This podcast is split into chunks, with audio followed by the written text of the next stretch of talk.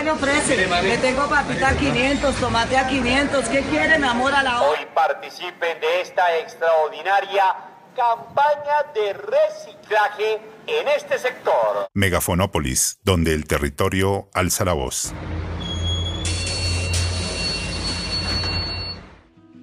Hola, mi nombre es Ana María Peñuela y les doy la bienvenida a Megafonópolis, donde el territorio alza la voz. Hoy nos acompaña Andrés Incapié, administrador público, geógrafo y magíster en hábitat, con el ánimo de abordar el tema de riesgos de origen socionatural en la ciudad de Bogotá. Andrés también hace parte del equipo que produce este podcast. Vamos con un pequeño corte musical y ya volvemos.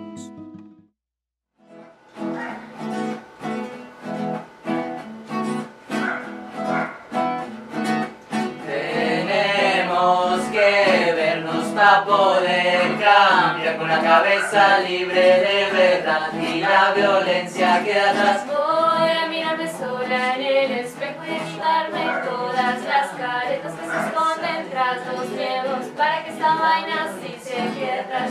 Tenemos que ver y que recordar que Colombia muestra tu caminar. Al que tengo al lado voy a abrazar sin sentir que el miedo me va a parar. Tenemos que ver y que recordar que Colombia muestra tu caminar. Al que tengo al lado voy a abrazar sin saber que el miedo me va a parar. Tenemos que ver y que recordar que Colombia muestra tu caminar. Al que tengo al lado voy a abrazar sin saber que el miedo me va a parar. Y que la violencia se quede atrás, y que la violencia se quede atrás, y que la violencia se quede atrás, y que la violencia se quede atrás.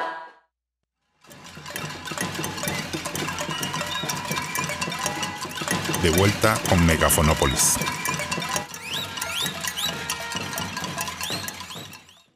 Estamos de vuelta. Bueno, Andrés, muchas gracias por aceptar la invitación. Bienvenido a Megafonópolis. Bueno, muchas gracias. Bueno, eh, la interacción de la sociedad, las formas en las que se ha construido la ciudad y el medio han condicionado la vulnerabilidad, así como la capacidad de respuesta y recuperación. ¿Nos podrías ampliar estas consideraciones? Bueno, siguiendo al profesor y asesor en política de gestión del riesgo del Banco Interamericano de Desarrollo, eh, Omar Darío Cardona, pues los desastres son construcciones sociales, ¿sí? así como problemas de desarrollo no resueltos.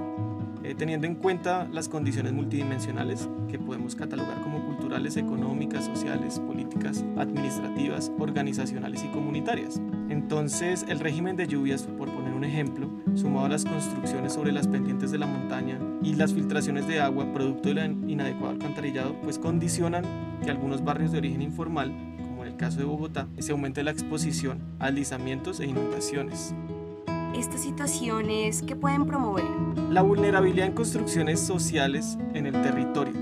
Asimismo, postergar las condiciones de pobreza y nuevas vulnerabilidades, por lo que estos eventos generan nuevos retos para la administración pública local, por cuanto también es pertinente hablar sobre la gestión de riesgo, que implica hacer énfasis en las amenazas, vulnerabilidades en distintas variables, como las que ya hemos señalado. Entonces, para autores como la profesora de la Escuela de Arquitectura y Urbanismo de la Universidad Nacional de Colombia, de la sede Manizales, Ana Caterín Chardón, hace un análisis multidimensional, donde el riesgo se da a partir de sus componentes, como lo son la vulnerabilidad y la amenaza. En primera medida, los eventos que suponen un riesgo para el ser humano pueden ser catalogados como naturales, ¿sí? tales como sequías, inundaciones, deslizamientos, terremotos, entre otros mientras que se caracterizan como socionaturales cuando el fenómeno puede afectar sistemas humanos, económicos también y estructurales a partir de esas relaciones que han modificado el espacio precisamente.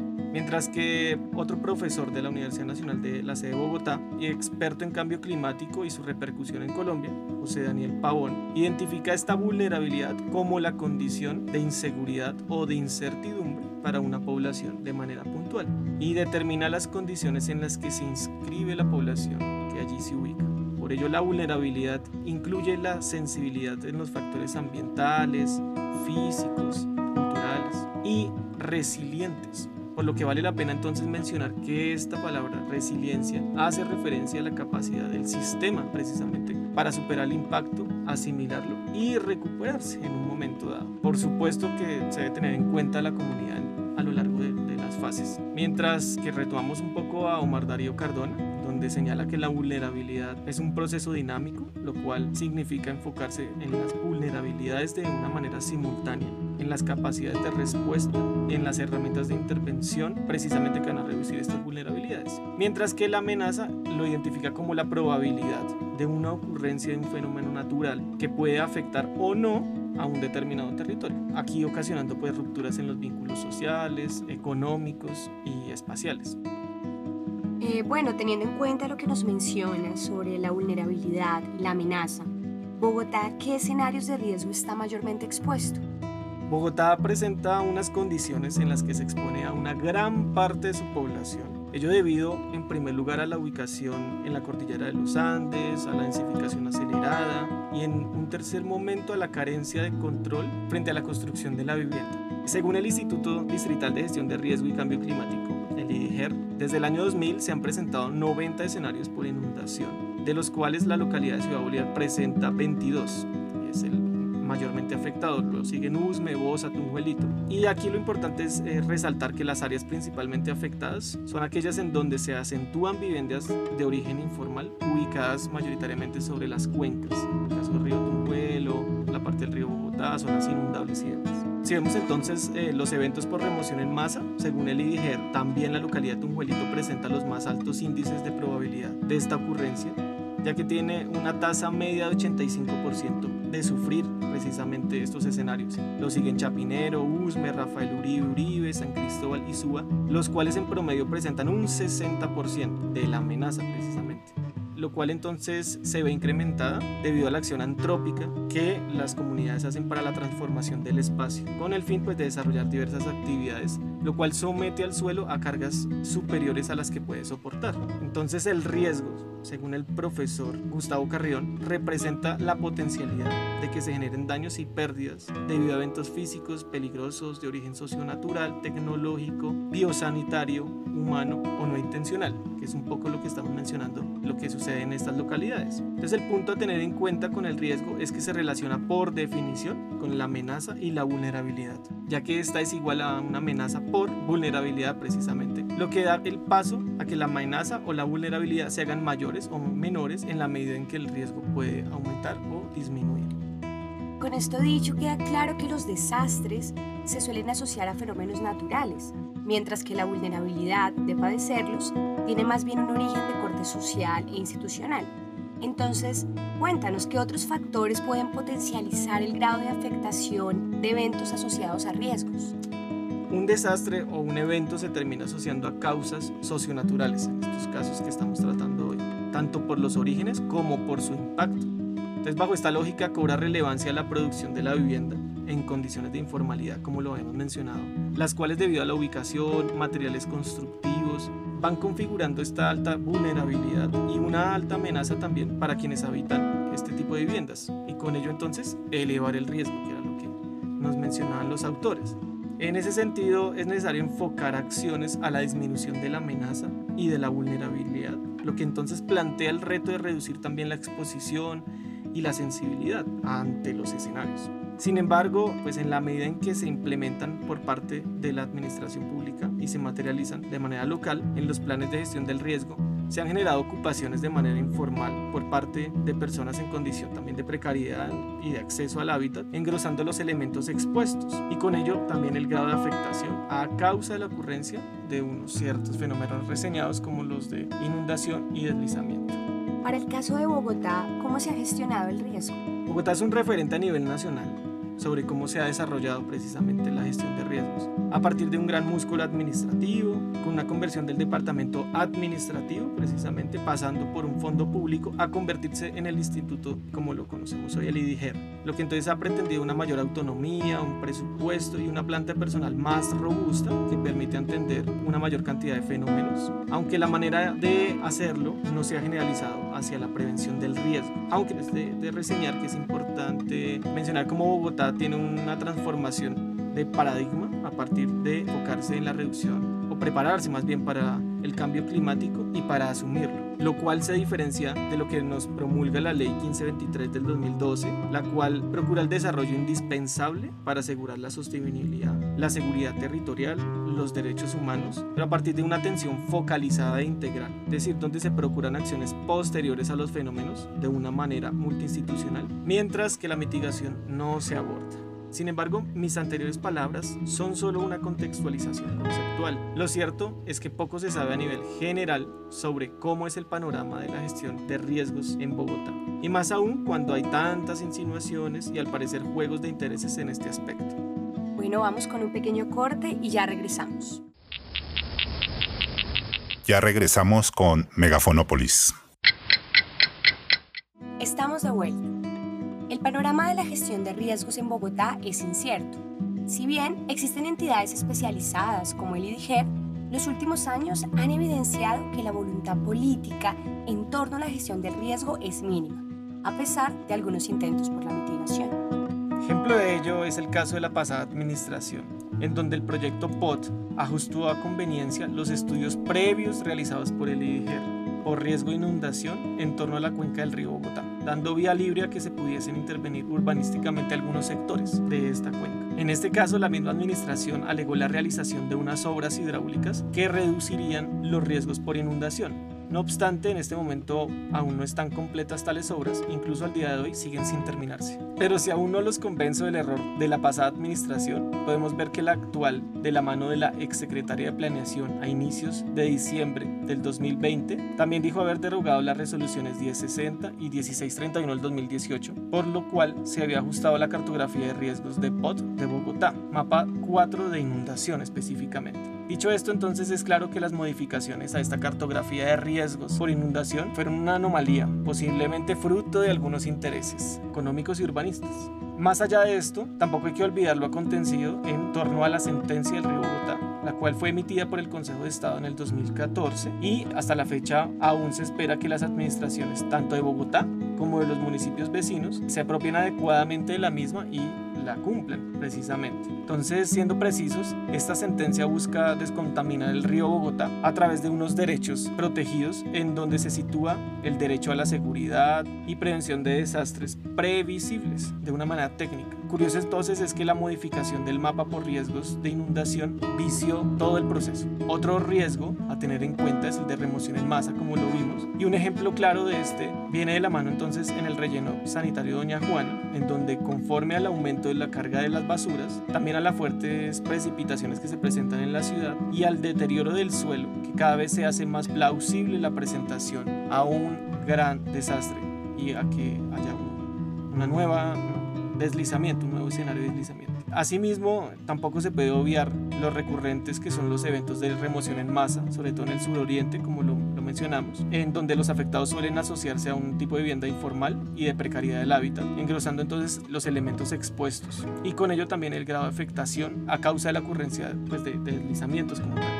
Tampoco se puede reducir los demás eventos o anomalías que pueden suponer un riesgo para la ciudad, como lo son los de origen tecnológicos, incendios, biosanitarios, también asociados a la vulnerabilidad climática y hasta el mismo cambio climático al cual pues no se está haciendo la preparación. Andrés, ¿conoces al menos una campaña agresiva en torno al manejo de este u otro tipo de riesgos? Sí, nos terminamos enterando entonces que durante un tiempo se propició la siembra de retamo espinoso en los cerros orientales, la cual es una especie invasiva que favorece la propagación a los incendios, precisamente que tanto sufre la ciudad. O por otro lado vemos como los desagües de algunos sectores de la ciudad no son suficientes ante las fuertes precipitaciones. Finalmente, entonces, como el POT no tiene total coherencia con el plan de gestión de riesgos y cómo no se puede restringir la ocupación de suelo no apto o con un riesgo alto. Entonces, de cara al futuro, se tiene que el riesgo, el cambio climático, como una de las principales factores a los que Bogotá debería atender.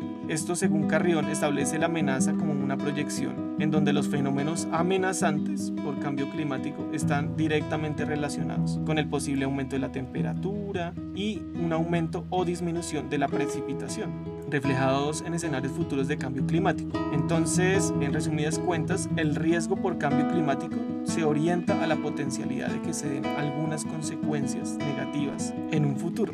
De modo que su planteamiento difiere del ya mencionado riesgo de desastres que hemos hecho alusión, el cual no basa concepto en supuestos cambios de unas temperaturas y precipitaciones de largo plazo. Entonces, el punto a tener en cuenta en estos aspectos es el papel de la administración como tal. Y aún más cuando la ciudad apunta a cumplir con gran parte de los objetivos del desarrollo sostenible y de los ODS de la Agenda 2030 propuestos por la ONU, entre los que se encuentra el objetivo número 13, que dicta el adoptar medidas urgentes para combatir el cambio climático y sus efectos. Sin embargo, a la fecha entonces solo se conoce el informe de seguimiento realizado por la anterior administración, llamado Resultados 2016-2018 del Plan Distrital para la Gestión de Riesgo de Desastres y del Cambio Climático de Bogotá 2018 a 2030, la cual entonces partió desde el 2015 y hace un, un estudio donde al parecer hay avances significativos, al menos a nivel institucional, pero aún se plantea el reto de generar un nivel de cultura y pedagogía que dirija entonces a la ciudad hacia un nivel de conciencia en torno al riesgo como un factor importante para el cambio climático. Desde luego entonces no se puede estar seguro si lo que la pasada administración dice respecto a los logros cumplidos sea del todo pues verídicos, pero al menos es cierto que aún hay muchos aspectos por mejorar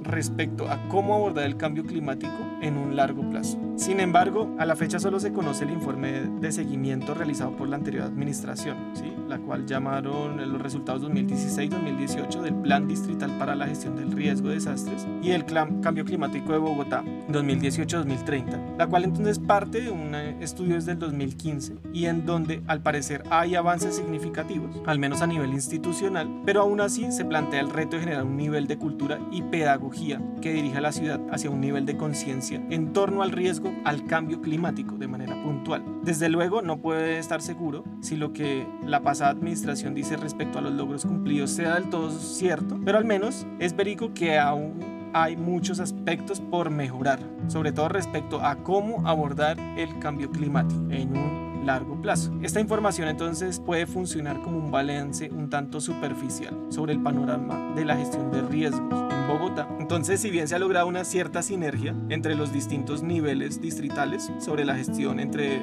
riesgo y pobreza, desarrollo y degradación ambiental, no bastan pues porque las trabas burocráticas y el nivel de desarrollo de los niveles locales han generado una cierta incoherencia, pues se traslapan las funciones misionales, más aún cuando los programas no se ponen a consideración de la comunidad y no se tiene en cuenta su papel dentro de construir ciudad. Por lo cual entonces la relación entre la gestión de riesgo, de desastres y el ordenamiento territorial condicionaría, al menos desde la norma, eh, la integración precisamente de la que reglamentará alcances, actores y disposiciones de una manera tangencial. Sin embargo, a partir de la ley 1523 existe una diversidad de logros en materia de la gestión pública, pero también de retrocesos frente a la integralidad y la mitigación, desde la prevención hasta el posible reasentamiento, bueno, que lo llaman reubicación en, en la ley 1523, y tratamiento de suelos para evitar su utilización, sobre todo en laderas con fuertes pendientes como las que mencionamos hoy de las localidades de San Cristóbal, Santa Fe, Usme, Rafael Uribe Uribe, de las cuales entonces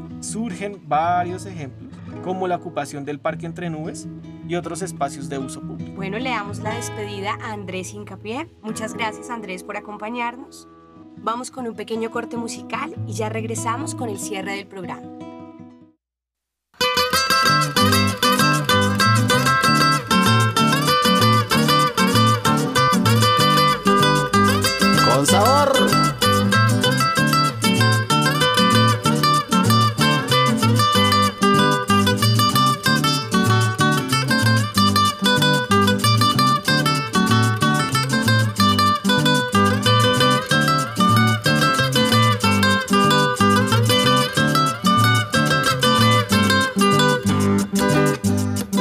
Nosotros los campesinos que trabajamos la tierra, para que la grande ciudad de la gente allí se mantenga. Nosotros los campesinos que trabajamos la tierra, para que la grande ciudad de la gente allí se mantenga. Todos los oficinistas ellos nada van perdiendo, pues cada año su huelga que les aumenten el sueldo. Todos los oficinistas ellos nada van perdiendo, pues cada año hacen su huelga que les aumenten el sueldo. valor de sombrero y ruana. Nunca cae un día festivo, valor de sombrero y ruana. Nunca cae un día festivo, para nosotros descansar. No nos queda ni el domingo, para nosotros descansar. No nos queda ni el domingo.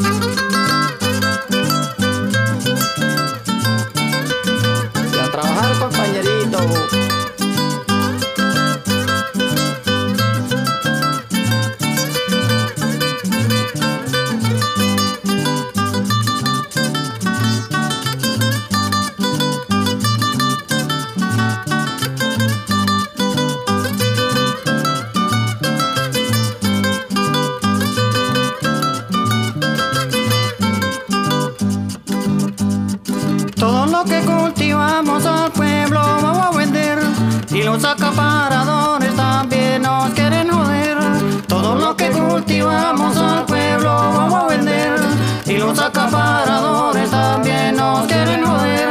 Se paran en las esquinas y empiezan a gritar que lo que para poderlo estafar. Se paran en las esquinas y empiezan a gritar que lo que trae mi amigo para poderlo estafar.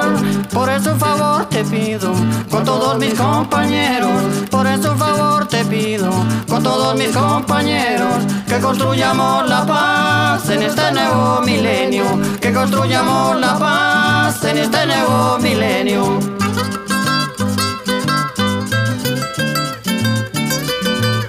Y un abrazo para usted, compañero.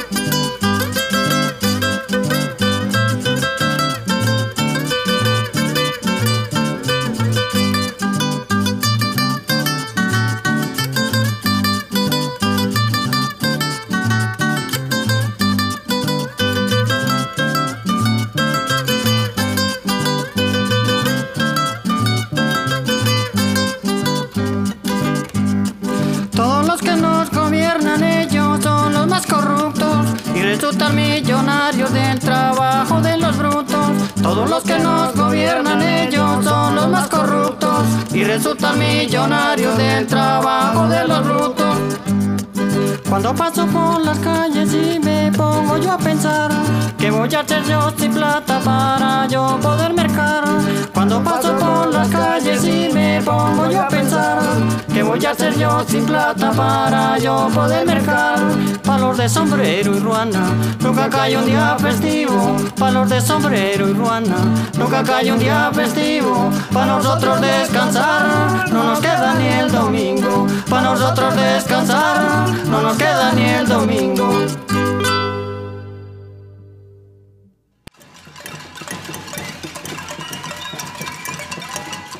De vuelta con Megafonópolis. Estamos de regreso. Para finalizar el programa quisiéramos dejar algunas reflexiones acerca del tema.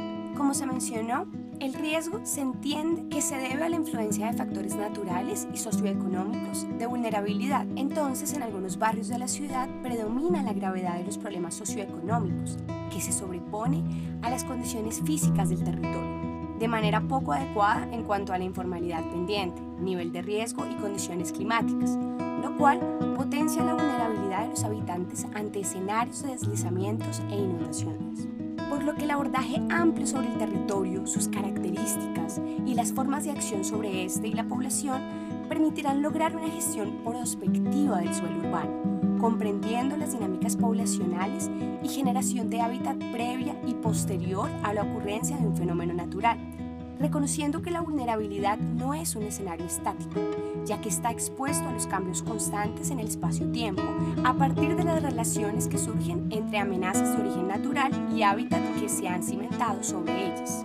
El desarrollo y cambios en los enfoques para comprender la gestión del riesgo da cuenta de características epistemológicas en referencia a conceptos y maneras de explicar que interactúan e incluyen las distintas variables entre el espacio físico y los seres humanos que lo transforman, por lo cual el cambio en la manera de entender y abordar la problemática mejorará la calidad de vida de las personas que se encuentran en amenaza, así como a la población que se debe reasentar y se comprenderán sus relaciones en el espacio habitado. Abordar el panorama de riesgo desde la vulnerabilidad territorial de Bogotá a partir de comprenderla desde una manera multidimensional, es decir, política, económica, administrativa, cultural y de participación de la comunidad frente a las situaciones particulares, mientras que se debe fortalecer la intervención multisituacional, destacando los posibles impactos y preparándose para responder, es decir, reduciendo el grado de susceptibilidad a ser impactados por el fenómeno.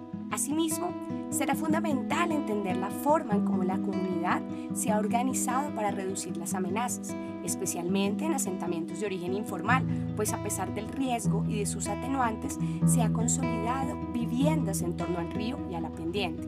Por ejemplo, según el IDIGER, en Bogotá son cerca de 214.000 las personas que habitan áreas en amenaza alta por movimientos en masa, lo que implica un fortalecimiento en la capacidad operativa y el manejo de emergencias. Finalmente, el ordenamiento territorial y la gestión de riesgo han evolucionado de manera desarticulada y poco clara a nivel jurídico, lo que permite vacíos aprovechados por entidades que no pretenden un desarrollo armónico entre los seres humanos y el territorio. Además, queda discrecionalidad su actuación, permitiendo la ocupación de suelo con riesgo alto, es decir, no hay sinergias claras entre los planes de ordenamiento territorial y los planes de gestión de riesgos.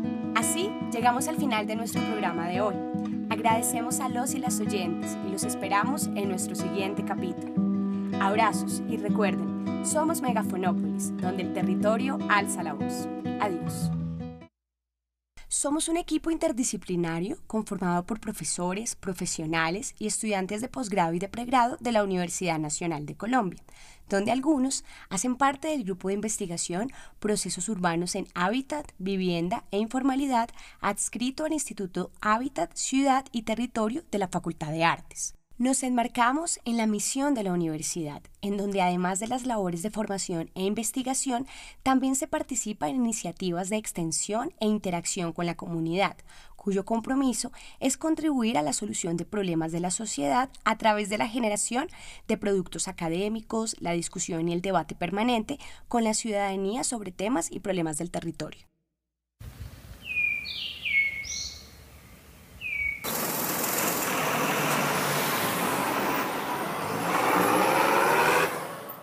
¿Qué le ofrece? Le tengo papita a 500, tomate a 500. ¿Qué quieren, amor a la hora? Hoy participen de esta extraordinaria campaña de reciclaje en este sector. Megafonópolis, donde el territorio alza la voz.